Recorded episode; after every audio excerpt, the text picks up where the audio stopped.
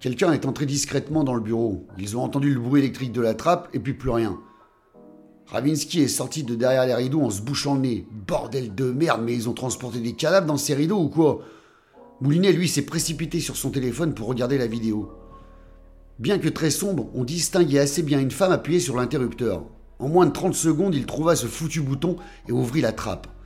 Une échelle d'environ 3 mètres descendait dans un tunnel muni d'un système d'éclairage et d'une aération. Des câbles électriques couraient au sol le long des murs.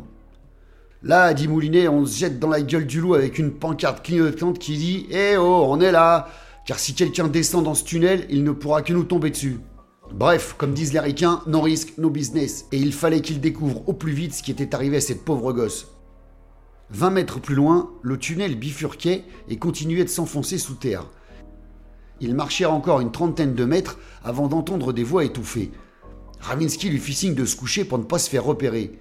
Ils ont ensuite rampé les derniers mètres comme des commandos. Enfin, Ravinsky seulement, parce que Moulinet était plutôt du genre à ramper comme un ver de terre. Lamentable. Plus il se tortillait, moins il avançait. Ravinsky pleurait de rire en silence.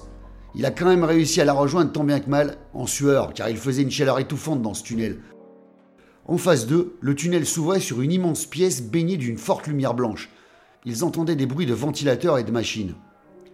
Le libraire était là, malgré qu'il ne l'ait pas vu entrer par le bureau. Il y avait également un homme, la femme qu'ils avaient vue sur la vidéo, et, assise devant un ordinateur, Sophie qui plaisantait avec eux. Elle n'avait pas l'air d'être ni otage ni prisonnière. Qu'est-ce que c'est que ce bordel? dit Moulinet à Ravinsky qui était allongé devant lui. Tirons-nous d'ici, ça pue la merde.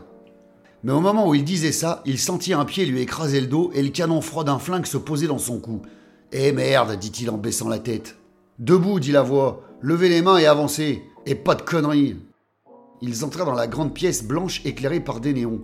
On se serait cru dans un foutu laboratoire à la con d'un James Bond. Regardez ce que j'ai trouvé dans le tunnel, patron.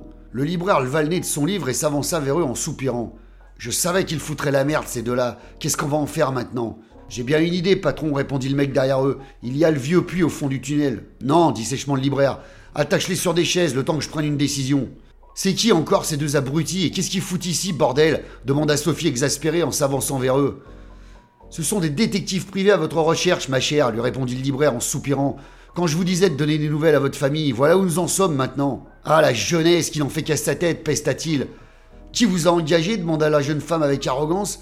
Votre oncle et votre mère, lui répondit Ravinsky. Il se faisait du souci pour vous, mais d'après ce que je vois, ça a l'air d'aller. Fais chier, merde, jura la jeune femme en s'allumant une cigarette. On ne donne pas de nouvelles pendant quatre jours et c'est la panique à bord. Putain, j'aurais tellement aimé vivre à l'époque où les portables ne faisaient pas la loi. Eh bien, cher détective, allez dire à ma famille que je vais bien et que j'ai trouvé un mec avec qui je baisse du matin au soir. Cette gamine, soi-disant bien sous tout rapport, gentille, casanière et studieuse, les avait tous farcis comme des burritos, une vraie garce de première. Le type et la femme présente ne parlaient pas. Moulinet jeta un coup d'œil rapide autour de lui. L'endroit ne ressemblait pas du tout à une fabrique de faux billets comme il l'avait pensé en arrivant. Il y avait des piles de livres anciens, des microscopes, des ordinateurs, des produits chimiques et des appareils dont il n'avait aucune idée de à quoi ils pouvaient servir. Mais bordel, qu'est-ce que vous foutez là-dedans demanda-t-il intrigué. Des choses que vous n'auriez pas dû voir, lui répondit le libraire très contrarié. C'est Ravinsky qui a pris les rênes de la conversation. Écoutez, nous on ne veut pas d'histoire et on veut pas savoir ce que vous foutez ici, ça ne nous regarde pas. Nous on a été payés pour retrouver Sophie et c'est ce qu'on a fait. Alors on va gentiment aller voir sa mère pour lui dire qu'elle va bien mais qu'elle veut avoir la paix cinq minutes. Moulinet a enchaîné directement. Elle a raison, laissez-nous partir et tout le monde reprendra sa vie normalement. En plus, vous avez pas l'air d'être des tueurs. On pourrait le devenir, grogna le gros bras du libraire en pointant son arme sur eux. Il avait beau jouer les durs, sa menace sonnait creux, et son flingue était peut-être vide, mais comment savoir, se dit Moulinet.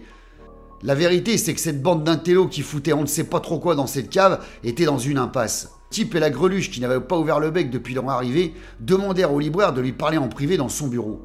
Surveille-les pendant que nous allons statuer sur leur sort, ordonna le libraire à leur en carton. Cette phrase fit marrer Moulinet. Statuer sur leur sort. Putain, c'est vrai quoi. Quel truand balançait ce genre de phrase débile. Ça rapporte ce que tu fais, lança Ravinsky à Sophie une fois que le libraire fut parti. C'est pas tes oignons pétasses, lui répondit l'étudiante en lui faisant un doigt d'honneur. Tes locataires nous ont dit que tu étais une jeune fille bien élevée et ils se sont gourés apparemment. C'est juste une bande de coincés du cul, cracha l'étudiante. Fermez un peu vos gueules, aboya le garde. Tu aboies, mais tu m'as pas l'air bien méchant, lui dit Moulinet en plaisantant. Ce connard est venu vers lui et lui a foutu une torgnole en pleine truffe. C'est tout ce que t'as en magasin, mon grand, cracha Moulinet en secouant la tête. Tu frappes moins fort que ma grand-mère. Ce con allait lui donner une part de tarte quand son talkie-walkie grésilla. Le libraire lui ordonnait de le rejoindre rapidement au bureau. Ces débiles devaient avoir fini de statuer sur leur sort, pensa Moulinet. Sophie avait foutu ses AirPods pour ne plus les entendre jacasser, et trois minutes plus tard, la porte de la salle s'ouvrit sur Selim, le jeune serveur du kebab, qui souriait de toutes ses dents. Il s'avança, les détacha et leur dit Alors les privés, on se ramollit?